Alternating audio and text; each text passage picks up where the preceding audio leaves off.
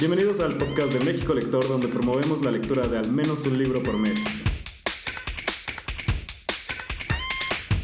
Y recuerden, lo importante es leer.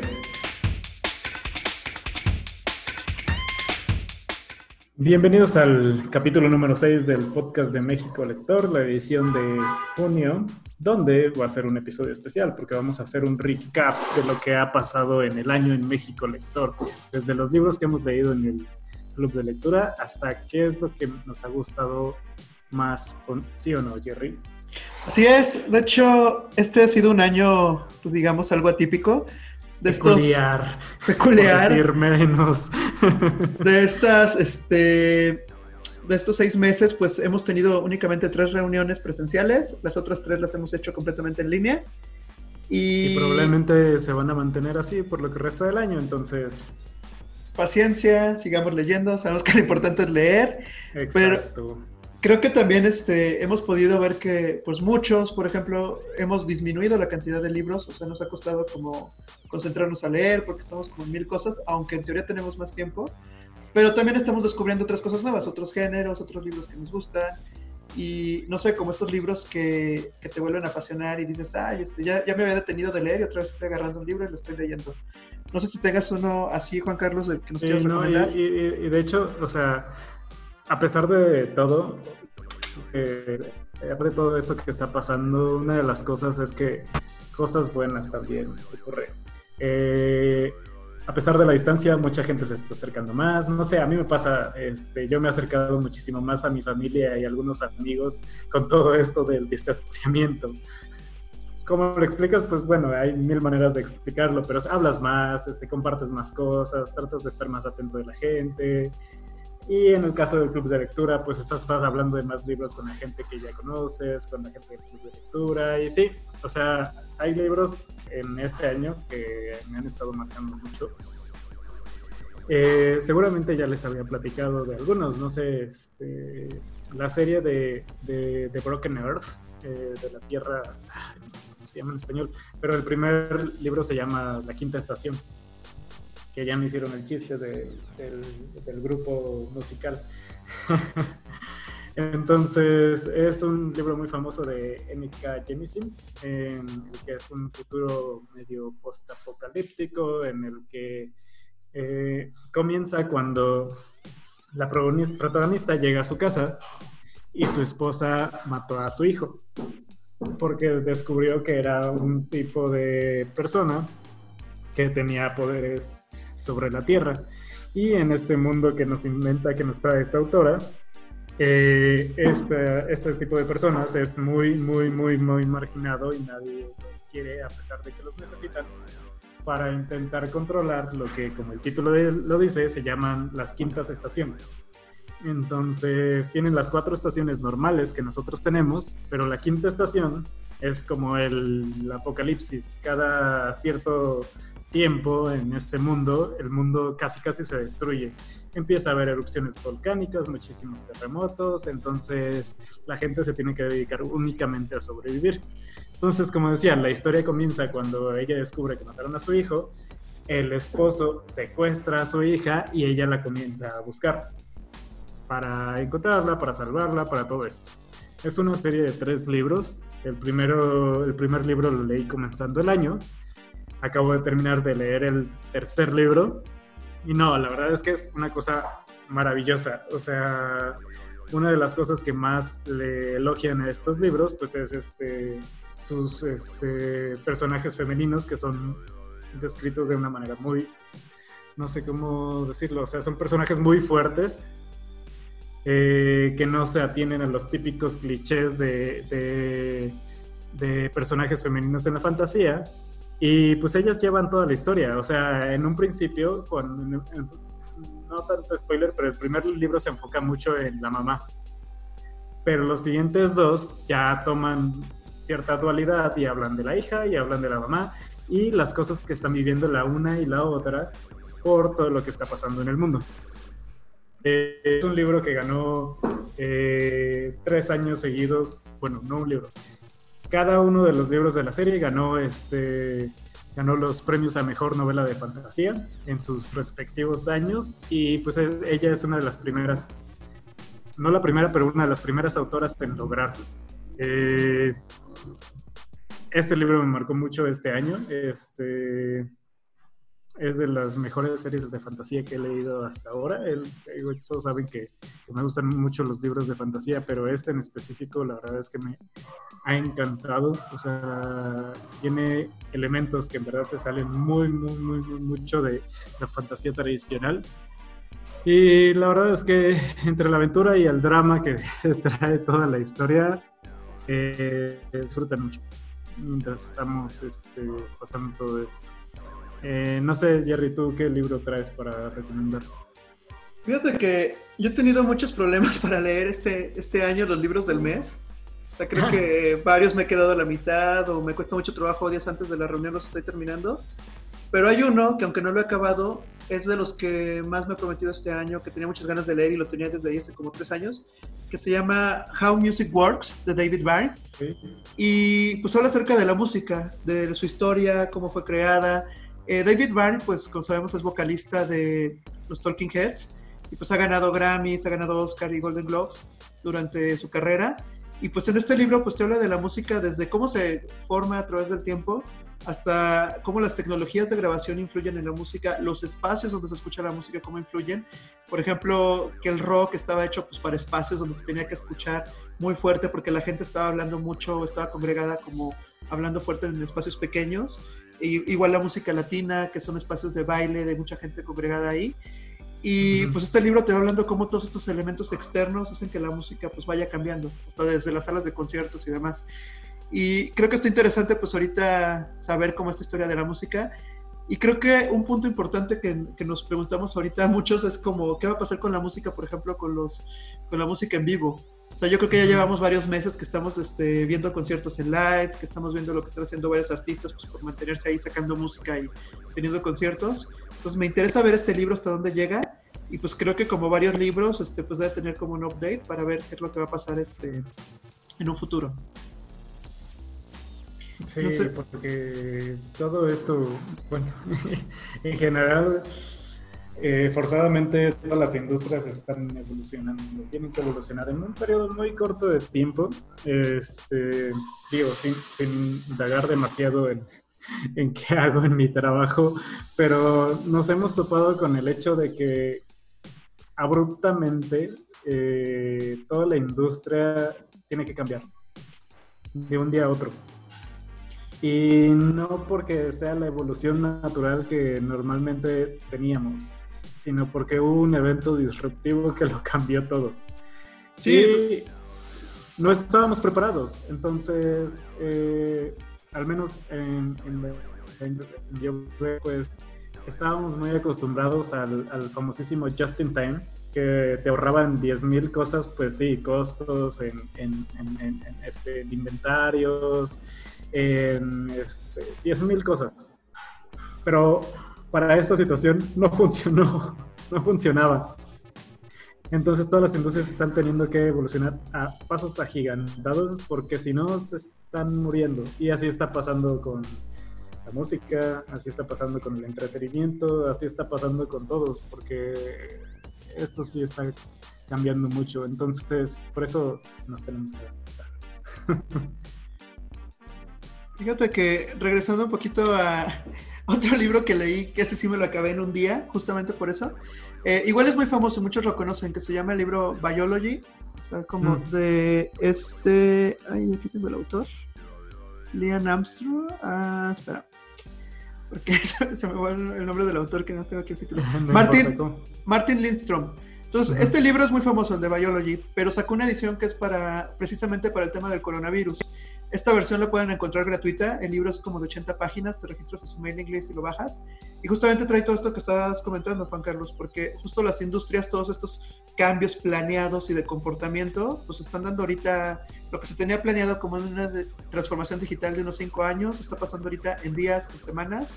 Y digamos que ya no va a haber marcha atrás. El tema del home office, el tema de los hábitos de consumo, el tema de eh, la gente qué es lo que está consumiendo ahorita más este, eh, en casa, qué es lo que están comprando y por qué. Hay cosas que ya no van a cambiar, cosas que van a quedar como mixtas. Entonces, quienes tengan, o sea, que se dediquen no solo a marketing, sino más bien que en su trabajo eh, quieran saber cómo qué se está moviendo, cuál es el futuro y estar un poquito preparados para planear ciertos escenarios. Este libro se lo recomiendo mucho.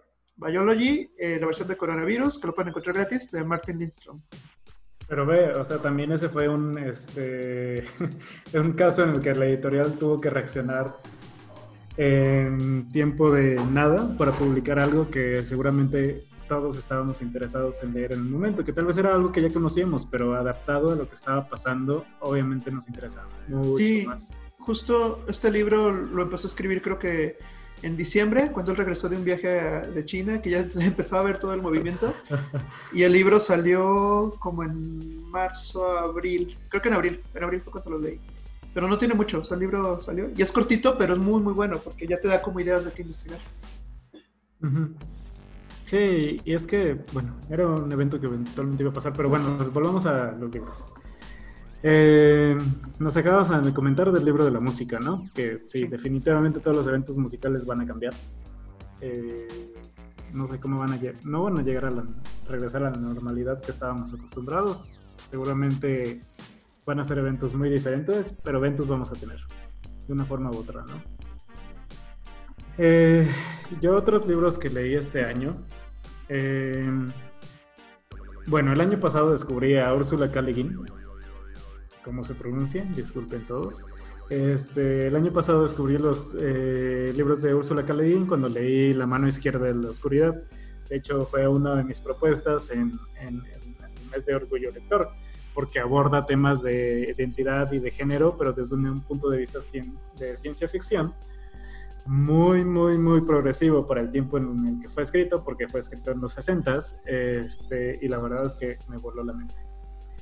Y ya desde entonces eh, yo tenía la intención de leer los libros de, eh, de Úrsula, de Un mago de Terramar. De hecho, este año, cuando tuvimos este, nuestro mes de fantasía, antes de decidir, decidirnos por los libros de Terry Pratchett, pensamos en, en, que todos leyéramos el libro de un mago de Terramar, pero nos fue imposible encontrar la edición para que todos lo pudieran comprar o descargar digital. De hecho, ni siquiera estaba disponible digitalmente en español. Así de raro estaba. Pero bueno, eh, yo este año comencé con el primer libro. Es un libro muy diferente a la fantasía que estamos acostumbrados. Eh, ella misma lo dijo cuando lo escribió. Sus libros no son el típico libro de el bien enfrentándose al mal. Ella, ella lo decía en, en sus entrevistas, realmente yo escribo libros o novelas sobre personajes tomando decisiones, buenas o malas, usualmente malas, y después corrigiéndolas, pero eso es lo que ella escribía. Eh, este libro en específico trata de un chico que se dedica a este, se dice? Hoarding, este, a cuidar, este, a cuidar ovejas en su tierra y comienza a descubrir que tiene un poder eh, secreto. hay en su isla, en el que él vive, un, un, viejo que al parecer es hechicero, al que se le y lo comienza a instruir en el arte de la magia o el nombre de las cosas. Cuando descubren que su poder es muy grande, eh, lo envían a otra isla, en donde básicamente tenemos nuestra, no típica, porque la manera en que escribe Úrsula es muy diferente, pero donde tienes tu típica escuela de magia, en donde él pasa unos años y después de que pasa unos años en la escuela de magia, eh, se gradúa y comienza a vivir algunas aventuras, por, así decirlo, en, este mundo que se llama Terramar. Eh, las que viven como típicas aventuras a las que estamos acostumbrados, llenas de risas. Eh, estos libros tienen un tono un poquito más melancólico, aunque al final eh, esperan, esperanzador. otra de las grandes aportaciones de, estos libros es que usualmente estamos acostumbrados a que la fantasía está en un entorno mm, medieval europeo y eso es toda la magia que nosotros conocemos o el tipo de fantasía que nosotros conocemos, que es el típico este, ambiente de, del rey Arturo y el mago Merlín. En este, nuestros protagonistas eh, se acercan más a un tipo de piel o tipo de raza que se asemeja a los este, nativos americanos de Estados Unidos. Nada es, eh, nada es tan conformista en este tipo de libros. Son libros muy cortitos, yo ya leí los primeros dos, pero la verdad es que los recomiendo muchísimo y la verdad han sido demasiado leer los otros eh, cuatro, son seis libros muy pequeñitos de 200 páginas, pero los he detenido porque son tan buenos que he dicho, no, los tengo que ir guardando poco a poco, además son muy cortos, entonces me tengo que esperar. Em, ¿Y qué otro libro nos traes tú, Jerry? Bueno, pues el otro que también estoy terminando y que fue parte de las recomendaciones y nominados de junio en Orgullo Lector es el libro de Hasta Nunca Peter Pan de Fernando J. López, un escritor español.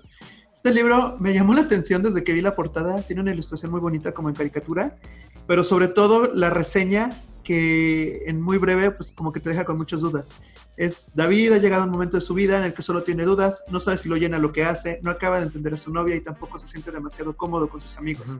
En realidad sus problemas son los típicos de cualquier adolescente, con el pequeño matiz de que él en vez de 15 tiene 42 años. Entonces, cuando empiezas con este libro, eh, todo es un misterio de qué es lo que sucede con la vida de David. Eh, su hermana le encarga al sobrino, un adolescente que tiene amigos adolescentes, que son los típicos problemas que tienen y que todo es un misterio de que no sabes qué está pasando con su vida. Su jefa, eh, él es este productor de cine y pues su jefa es una productora también muy exigente.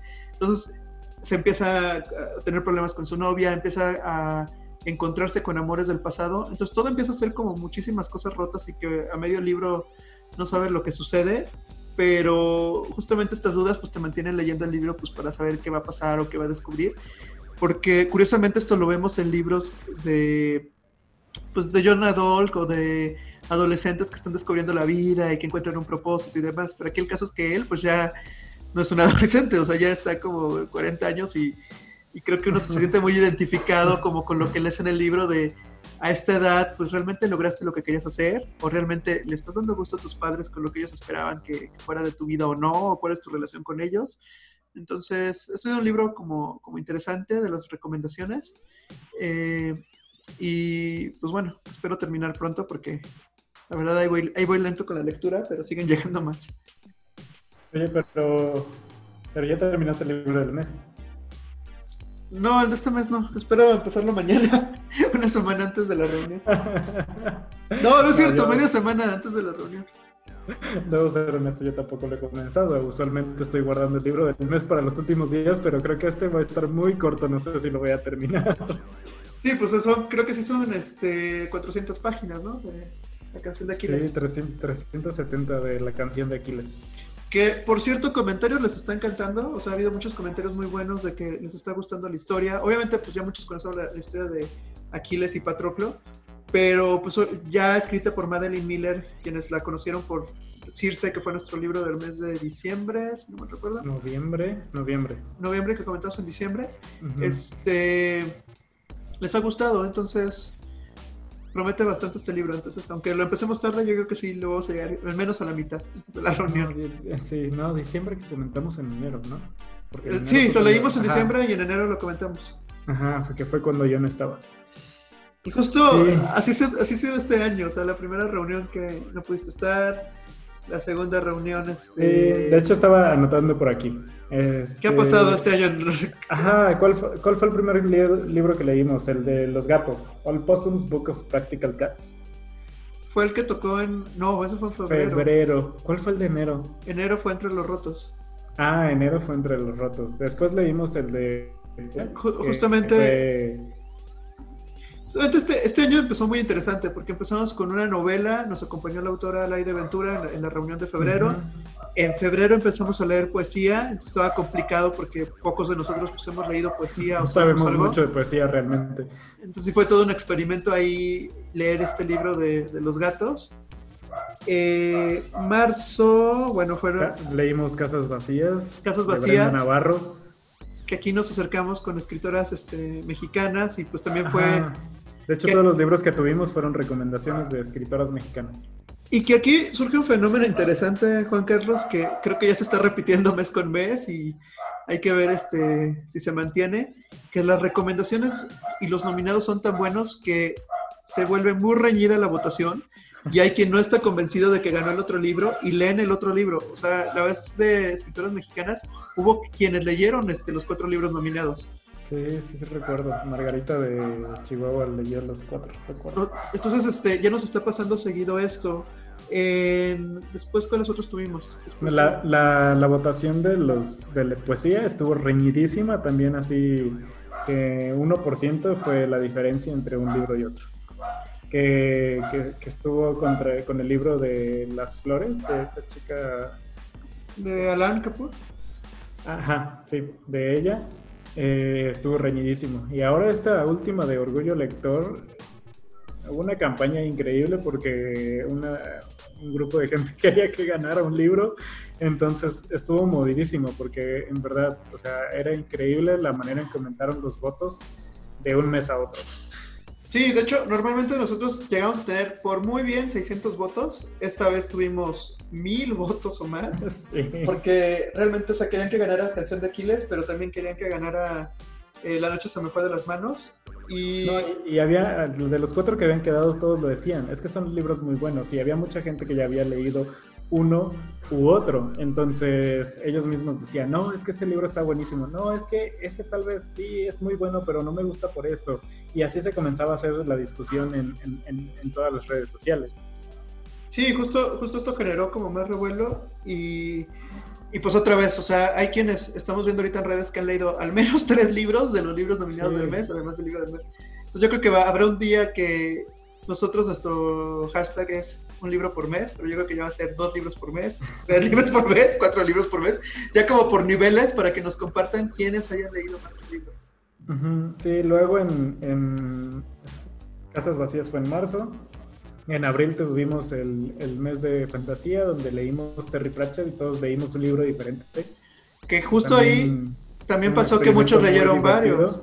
Sí, sí, sí, por, y muchos no leyeron solo un libro, sino que si les gustó la fantasía, leyeron dos o tres libros o algún otro autor o, empezaron a descubrir este género. Y que fue una, bueno, al menos a mí me parece, fue una gran introducción para muchas personas que no conocían la fantasía.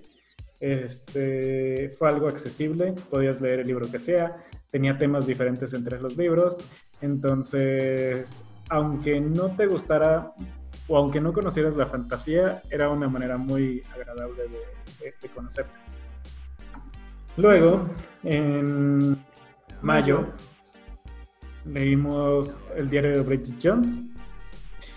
Mayo fue un mes polémico porque como el tema era gustos culposos, cuando pusimos en redes de el libro fue el diario de Bridget Jones, todo fue como de, no, porque yo no lo voy a leer, este, siempre había leído las recomendaciones de mi lector, ¿qué es esto? Y curiosamente, o sea, y aquí volvemos a recalcar el tema de lo importante es leer era un libro que pues de primera vista dices, pues ya vi la película, que tiene diferente libro, y es un libro completamente diferente a la película. Y tiene otras cosas. Y puede ser bueno o mal libro, pero al final lo importante es que tú te quedes con tu criterio de que digas por qué te gustó o por qué no te gustó. Y que al menos lo hayas este, pasado a leer. Un libro que también se lee bastante rápido, está muy bien escrito, o sea, se leía facilísimo. Pero pues también ibas a estar de acuerdo no con, con el personaje. Pero esa era la intención, o sea, Gustos Culposos era un libro que no te tuvieras que preocupar en, un análisis tan profundo y que fuera una novela larguísima o algo así. Exacto, y te reías y, y, tal vez te dabas cuenta que algunas cosas no habían envejecido tan bien, pero también ahí estaba lo gracioso, ahí estaba la crítica de leer un libro que usualmente no hubiéramos leído, que no hubiéramos vuelto a tomar o vuelto a pensar en él, porque ya pasó mucho tiempo y sí, el tiempo, sí, los tiempos han cambiado, y sí, sí nos dábamos cuenta de que tal vez Bridget no era el mejor personaje que haya existido, pero fue canon en su tiempo y leerlo, leerlo ahora y redescubrirlo y ver cómo estaba escrito, o te divertías, encontrabas cómo criticarlo y al final la conversación estuvo padre la esta reunión. Sí, yo estuve esa vez con, con este, los lectores de Mérida y estuvo muy, muy interesante lo que, lo que se pudo tener. Y bueno, junio, pues ya sabemos, fue Orgullo Lector, recomendaciones LGBT. Muchas gracias a todos los que enviaron sus videos. Este, van a subirse todas al sitio para seguir creciendo esta biblioteca. Ya tenemos más de 100 recomendaciones de libros de Orgullo Lector. Sí. Entonces, si recuerda Juan Carlos, hace un año éramos como 10 los libros que, más bien eran como 10 los libros que nos recomendaban, que era El vampiro de la colonia Roma, Virginia Woolf, Oscar Wilde. Ahorita ya tenemos muchos más libros y gracias a, esto que es México Lector, de que cada vez más gente se une, recomienda y nos, hace, nos ayudan a conocer nuevos libros. Y creo que este también siempre ha sido un tema de discusión desde el año pasado, porque era como de, no, pero es que un libro no, no, no existe la, el género LGBT. A ver, no, no hemos dicho que existe el LGBT, estamos intentando eh, visibilizar tanto autores como temas, como personajes y todo este tipo de cosas es lo que estamos recabando y están recomendando diferentes personas, autores, asociaciones, libros que les parece que sean importantes, que conozcamos en la comunidad y que todos podemos obtener algo de ellos. Así sea una simple historia, una novela, porque habla de algo que tiene que ver con eso, incluye un personaje que tiene que ver con eso, o porque el autor es alguien de la comunidad que, que escribe diferentes géneros.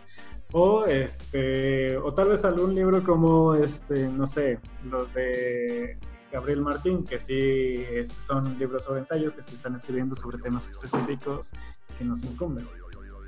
Sí, justo, justo eso en una de las pláticas que, o varias pláticas que hubo este mes, este, sí había quienes no estaban de acuerdo, decían, es que no deberían de existir las etiquetas tampoco en los libros, pero algo de lo que la mayoría también se están de acuerdo es que las etiquetas ayudan a visibilizar. Entonces, si sabes que un libro de cierta manera tiene una etiqueta por lo que tú comentas, por sus personajes y porque ayuda a tener visibilidad, pues vale la pena pues también tenerlos en cuenta, saber que existen y que alguien pueda sentirse identificado con alguno de estos libros. Y de cierta manera una frase que dijo Max Ersam en, la charla que tuvimos con él pues, es que la, literatura te cambia. Entonces también pues te, te, ayuda como a cambiar de cierta manera tu vida al ver algo reflejado. Entonces esa es la, la importancia pues también de, leer y tener más opciones de libros. Sí.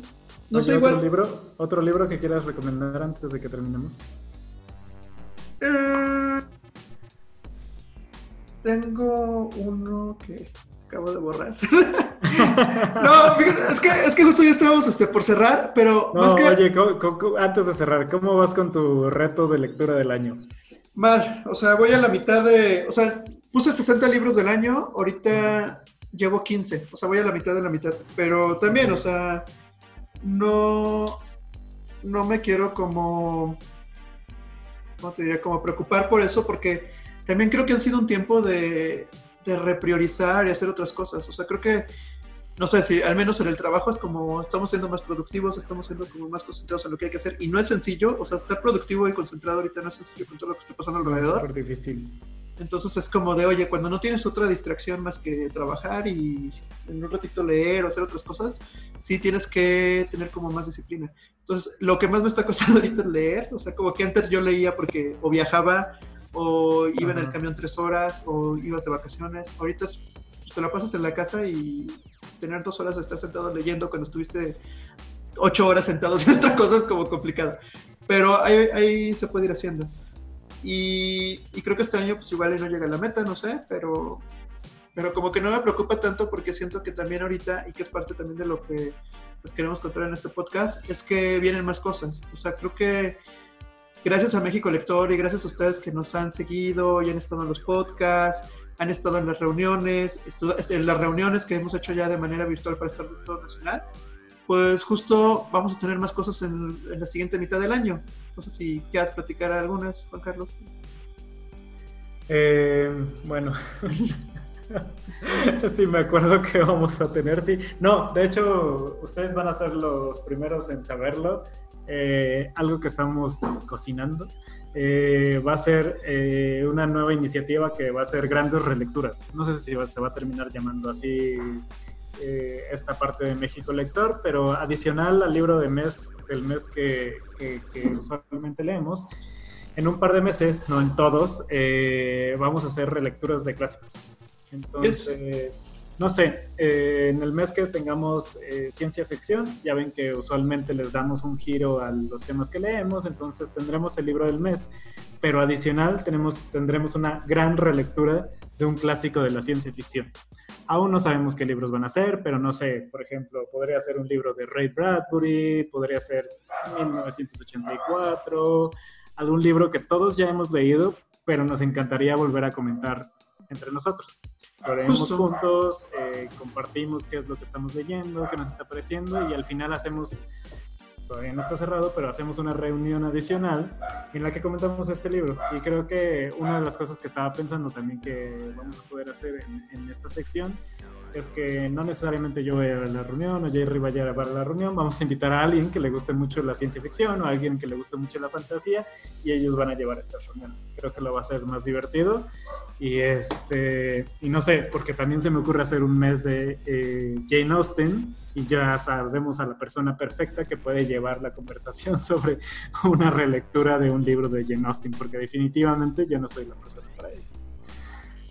Eso está, eso está interesante porque justamente desde que iniciamos, ya estábamos, ya vamos un año y medio, un poquito más de, de haber nacido como México Lector, pero teníamos ese tema con los clásicos, porque nosotros nos enfocamos también en estar encontrando más bien nuevos libros, nuevas opciones para que saliéramos de la zona de confort, pero como comenta Juan Carlos, pues igual no está de más una relectura. Hay quienes no lo han leído, hay quienes este, ya lo leyeron, pero fue su favorito, entonces está interesante saber sus comentarios.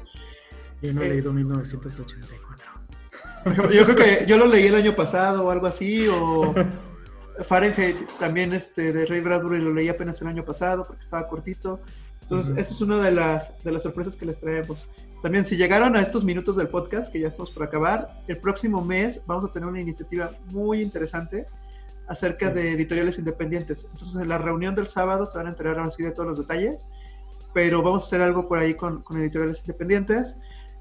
Y pues también estamos explorando el tema, quienes estuvieron en, en, este mes de Orgullo Lector viendo lo de los talleres, vamos a ver en los meses que se pueda aplicar, pues este, tener un taller con un especialista, que nos cuente más, que aprendamos más de los libros, de los géneros, de lo que está pasando en el mundo editorial. Es algo muy, muy provechoso para todos, pues este, conocer esto.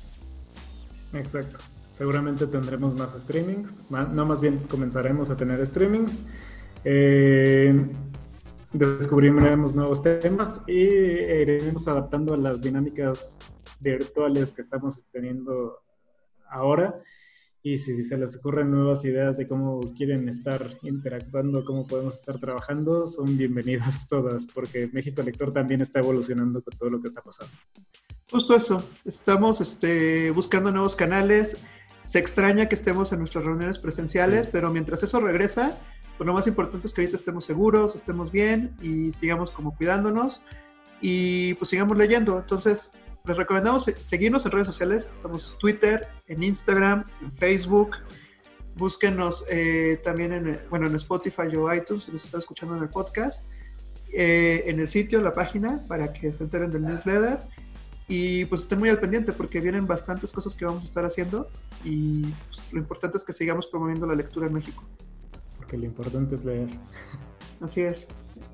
No, muchas gracias por escucharnos y espero que nos sintonicen, no es radio, pero que nos sintonicen el próximo mes. gracias, a todos. Llegamos a este medio año y pues seguimos estos seis meses. Déjanos sus comentarios y avísanos qué, qué más les gustaría que, que agregamos. Sí, saludos, gracias.